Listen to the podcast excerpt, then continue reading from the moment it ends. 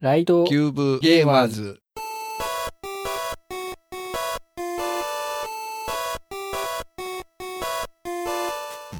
ライトキューブゲーマーズ34回目です。野沢です。はい、ニパパです。はい。最近どうっすか最近、えーゲームの周辺機器を買いまして、おうはい。えー俗に言うですね、ハンドルコントローラーっていうハンドルコントローラコンー。トローラー。わかります野沢さん。ハンハンドルって、ハンドルあの丸いハンドルですか 丸いハンドル。そう、そうです。あの車の運転する時のハンドルそうそうそうそうああ、マリカーとかで使うようなやつそうはいはいはいはい。多分野沢さんがイメージするハンドルコントローラーって、あの、マリオカートに使うあの、え Wii とか、スイッチのコントローラーはめ込んで、こう、ええ回すようなやつやと思うんですけど、僕が買ったのは、ちゃんとこう、土台があって、土台からハンドルがくっついてるっていう。ー、うーん。ああ。で、ちゃんとアクセセルとブレーキも踏むやつがある。アクセルとブレーキもついてるんですかついてますよ。ゲーセンにあるやみたいなやつ。まあまあまあまあ、そうそうそうそう、そういうイメージです、ね。あ、そっか。あれですよね、あの、マリカーだと、なんだろう、リンクフィットのあのリングみたいなやつうんうに、んそうそうジョイコンつければハンコになるけど、それじゃないんですね。そんな感じじゃないんですね。それじゃあないですえね。ーいくらぐらいの買ったんですかえっ、ー、とね、これね、一応定価はね、確か何ぼだったんかな ?1 万3980円。 おー税抜き。税抜き。なんですど、けど、まあ、中古で買ったんで、7500円ぐらいだったかな。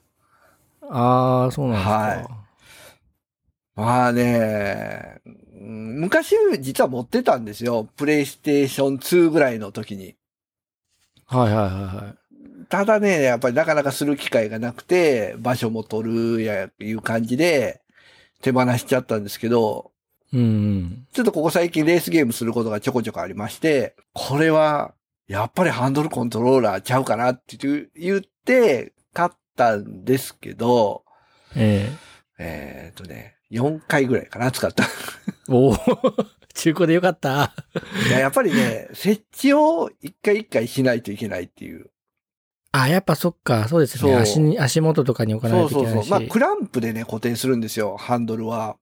えクランプで固定して、で、まあ、やるんですけど、やっぱね、いかんせん、こう、家のこう、限られた感じでやるには、こうね、ハンドルとアクセルの位置とか、えまあ、んそういうのがね、しっくりこないんですよね。そこ結構位置関係シビアになってきますよね。シビアですねリリアルにやろうとすそるうと。そうそうそう。で、もう一段階上に行くと、このハンドルコントローラーを固定する台みたいなのも売ってるん ですよ。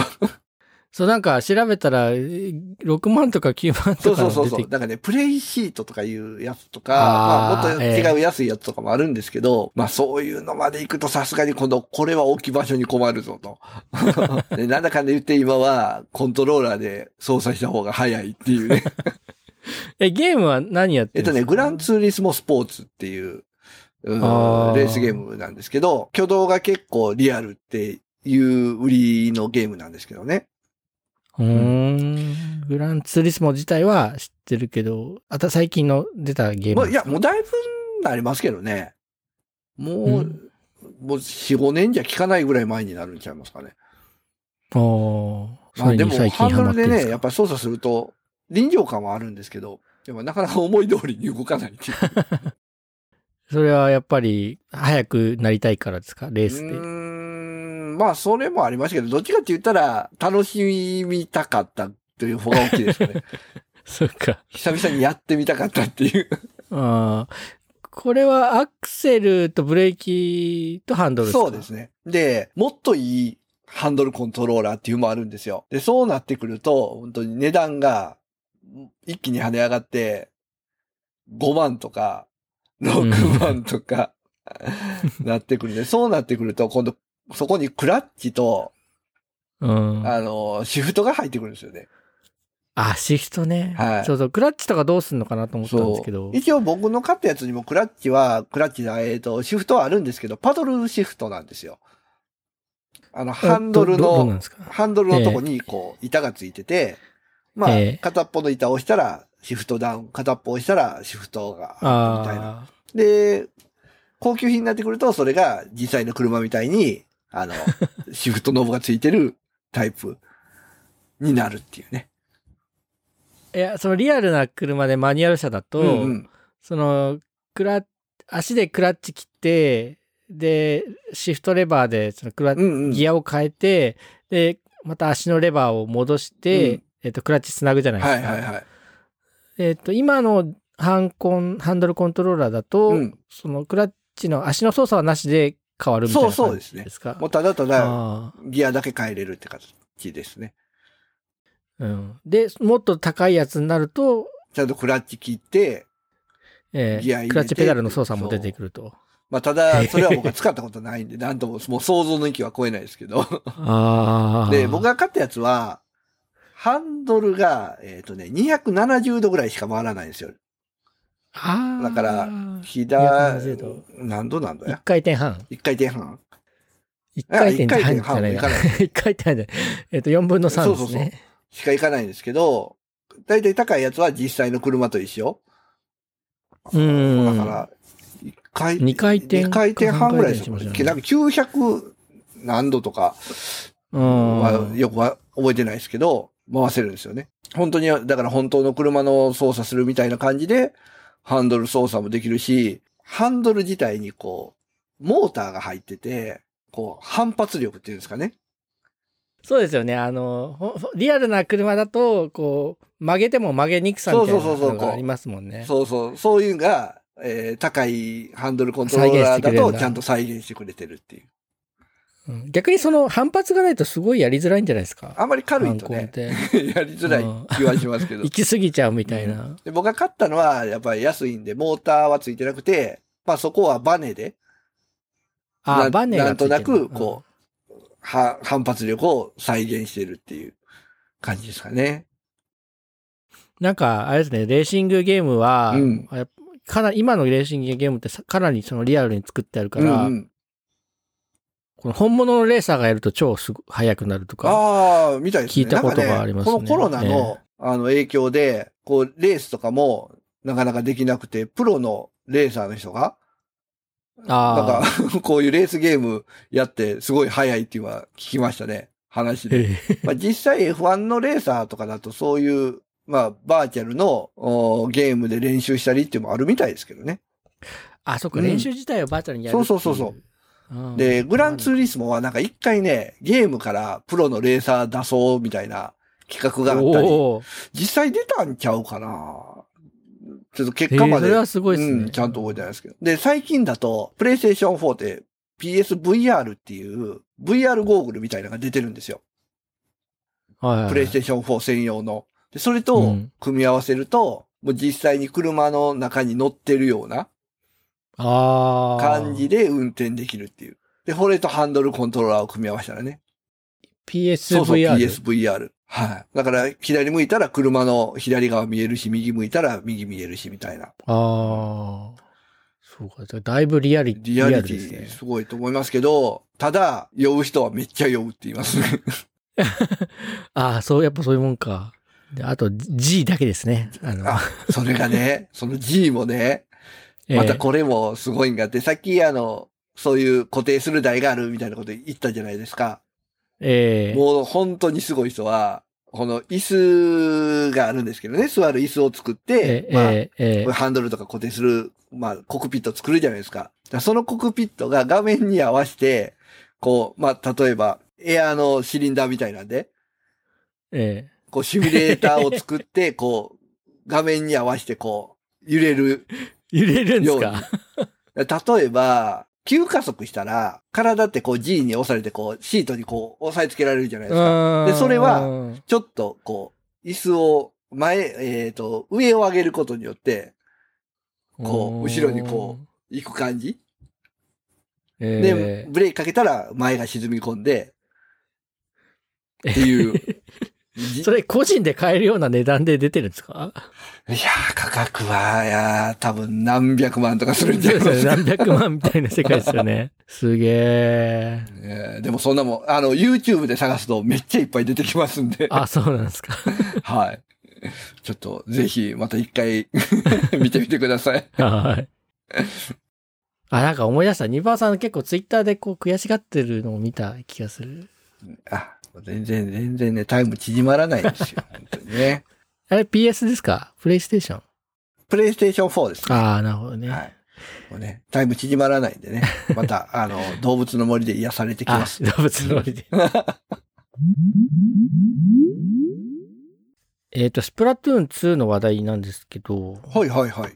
去年、去年の夏に、7月に、最後のフェスが終わっちゃって、はい。で、しばらく何にもなかったんですけど、えっ、と、今月5月の23日、ちょっとこの収録が配信されているかどうかわかんないんですけど、23日に、まあ、フェス復活しますみたいな情報がなおー流れてきて、うーんと、ちょっと、色めけた、色めき立っておりますというか、おおほうほうほ喜んでう。もいます。ちょっと、フェスがまた継続的に開始するかどうかはわかんないんですけど、とりあえず一回だけは、かさかあの、昔やった、マヨネーズとケチャップどっちが好きっていうお題目で、 復活するそうです。いやーちょっとやってみようか な。あーあ、や、 やり、やりましょう。えーっとね、26回、2年間で26回過去のフェスがあったんですよ。うんうん、うん。で、えっと、フェスってまあ、えっと、色の塗り合いバトルなんですけど、えっと、普段の、普段も生張りバトル自体、色の塗り合いバトル自体はできるんですけど、フェスの時はフェスの特別ステージでできて、で、あと、仲間が、えっと、普通は選べないんですね。誰が敵になっうんうんうてん誰が味方になるかっていうのは選べないんだけど、フェスの場合は自分がどっちの陣営につくか最初に選ぶことができて、ああ、そっかそっうか。ん。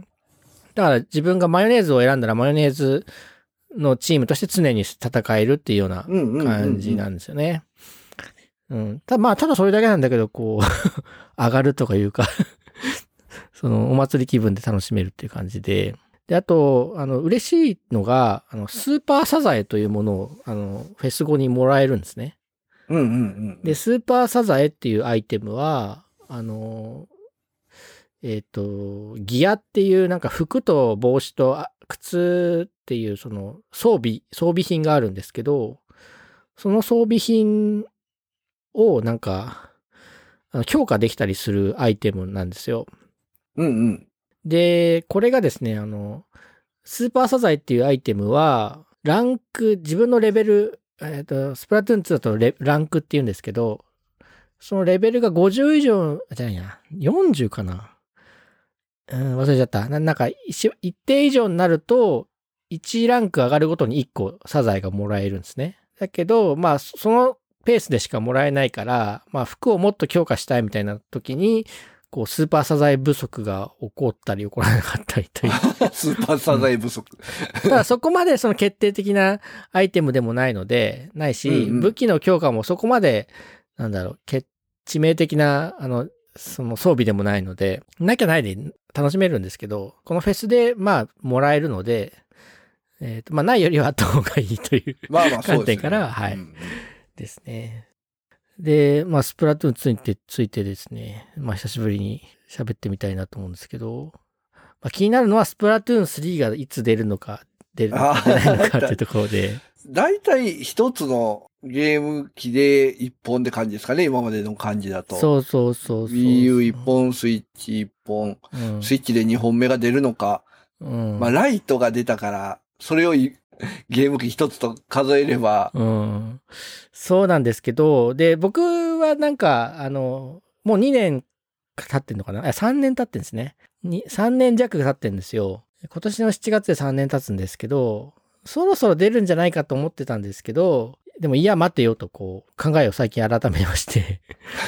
えっとですね、まず、スプラトゥーンの1、無印が出たのが2015年なんですね。うんうん。で、えっと、それは Wii U っていうハードで出てて、スプラトゥーンの1が2015年で、で、2が2017年に出てるので、まあ、そこ2年しか空いてないんですよ。はい。で、ももうとっくに2年経ってるので3が出てもいいんですけど、そうですね。えー全然そんなことはなくて。で、よくよく考えると、これってあのネットワーク対戦ゲームなんで、その任天堂側がサーバーを用意しないといけないんですよね。ああ、そうですよね。うんで、スプラトゥーンの1の方も多分まだサーバー自体は稼働してて、プレイしてる人いると、いるので、だからこれ3を出しちゃうと、またサーバー用意するのみたいになっちゃうんですよね。うんだからそこで なんだろう、あんまりつその追加でやりたくないんじゃないかなっていう気がするん ですよ。じゃあ、もう次するなら、Wii U のサーバー閉じて、うん。閉じるか、って感じですそれかだから次の任天堂のハードが出るタイミングまで3は出ないんじゃないかなと思って。ああ、やっぱりそのタイミングか。だその代わり、追加コンテンツはやっぱ出るんじゃないかなと思ってて、うんうんうんうん。えーっと、スプラントゥーン2の1年後、発売の1年後に、オクトエクスパンジョンっていう追加コンテンツが出たんですよね。うんうんうん。えーっと、まだまだそのスプラトゥーンの、にはその、掘り下げる余地があるというか、 あの、いろいろ、あの、世界観を広げるネタはあると思うので、それでまた追加コンテンツ出すんじゃないかなと。そのゼルダも2個目の、あの、追加コンテンツ出しますってアナウンスあったじゃないですか。うんうんうんうん。ありましたね。うん、だからそうなんじゃないかなと。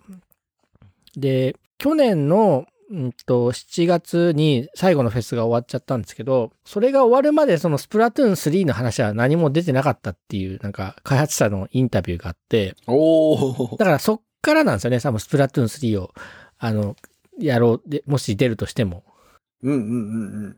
あ、でもまあ1年経ってるから 少しは進んでるのかもしれないんですけど、ああ、だから情報なんもないですもんね。そうそう。あとね、えっ、と、18年のあの GDC、ゲームデベロッパーズカンファレンスっていうあのゲームの開発者の世界的なカンファレンスがあるんですけど、はいはいはい。そこであのスプラトゥーン2の開発秘話みたいな人、話を、うんうんあのしした、ししたやつがあるんですよ。はいはこれ見たことありますい。いや、ないですね。そうか、これす初ごめてい見まし、たまあ、スプラトゥーンやってると結構面白いんですけど、スプラトゥーン2ってもともとはウサギ同士が戦うゲームだったとかいう話があ って、これね、結構面白くて、まあ、もともとは、とりあえずキャラクターは決まってなくて、もう開発段階だとまず豆腐が、あの、インクを出して、インクを塗っていくゲーム、インクを塗り合うゲームだああ、なイるンほクど。の中に入入ると高速で移動できるっていう骨格があって、うんうんうんで、で、縄張りを取り合うっていうのは決まってたそうなんですよね。で、えっと、ウサギっていうのは結構縄張りを取り合うなんか性質があるらしくて、で、そこからこう、最初はウサギでやってたらしいんですけど、はいはい。うーんと、まあ、縄張りを取り合うっていうところは、まあ、そのウサギの動物としての性質として、あの説得力はあるんだけど、そのインクに潜るっていうところが、なんかよよくわからないねそうそうですえーっね。ていうところでこういろいろ案を出していって、でそのイカにたどり着いたってことなんですよね。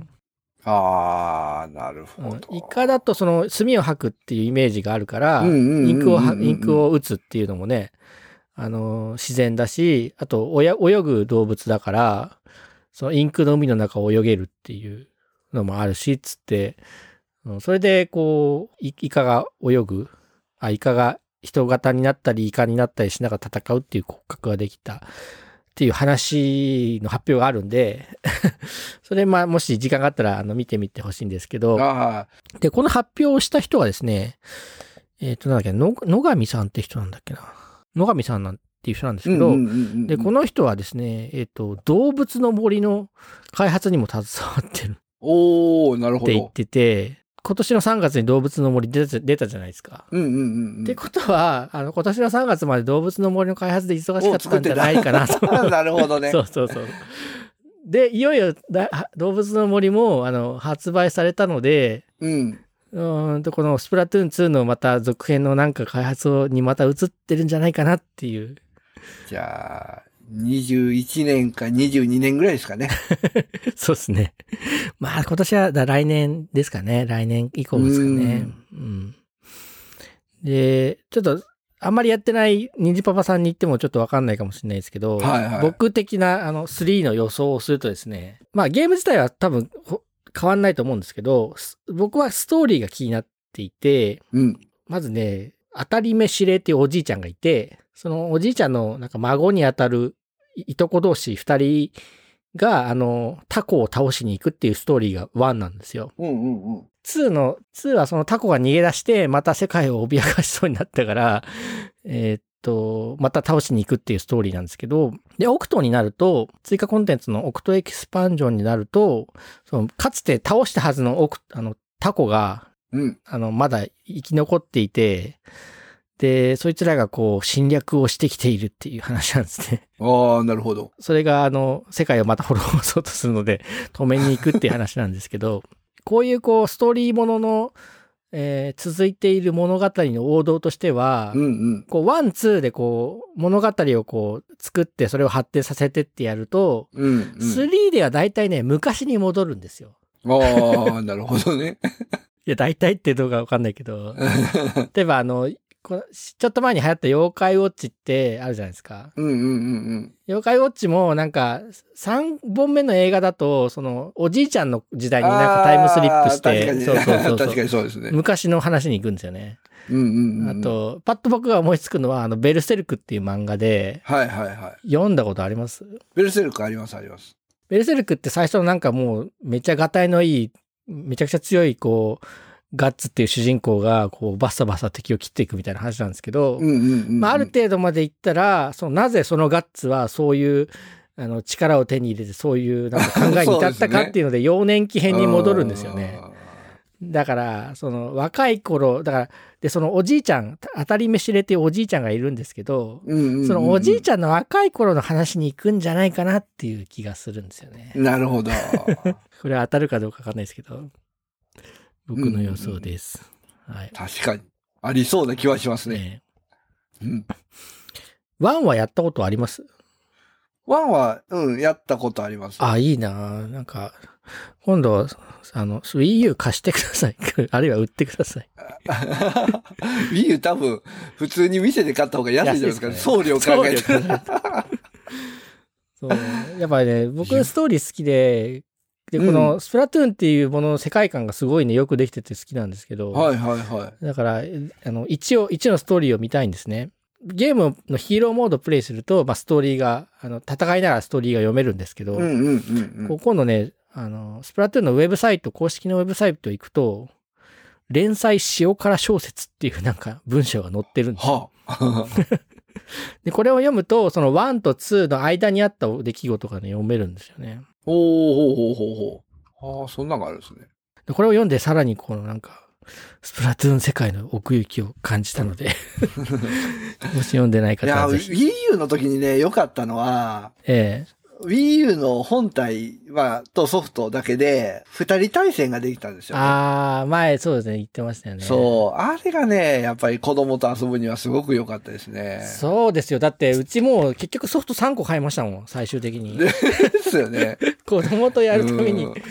で、なんかスプラトゥーン2って全然値下がりしてなくて、うんうんうんうん。 3本目買うのをなんか、中古で買いたいと思ったんですけど、中古の方が高かったりするんですよね。ああ、なるおかしい。 よくわかんないんですけど。結局、だから、アマゾンで新品を買うのが一番安くて、うんうん。そう、か家族間ではタダにしてほしいなって。確かにね。思いますよね。ローカル通信はできるようにしてほしいですよね。そうですよね。そう、ロうんーカルダメなんですよ。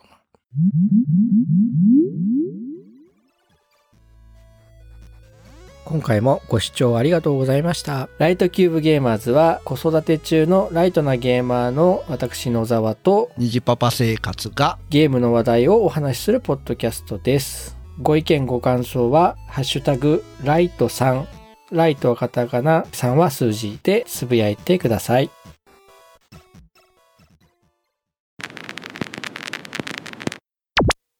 Light Cube Gamers.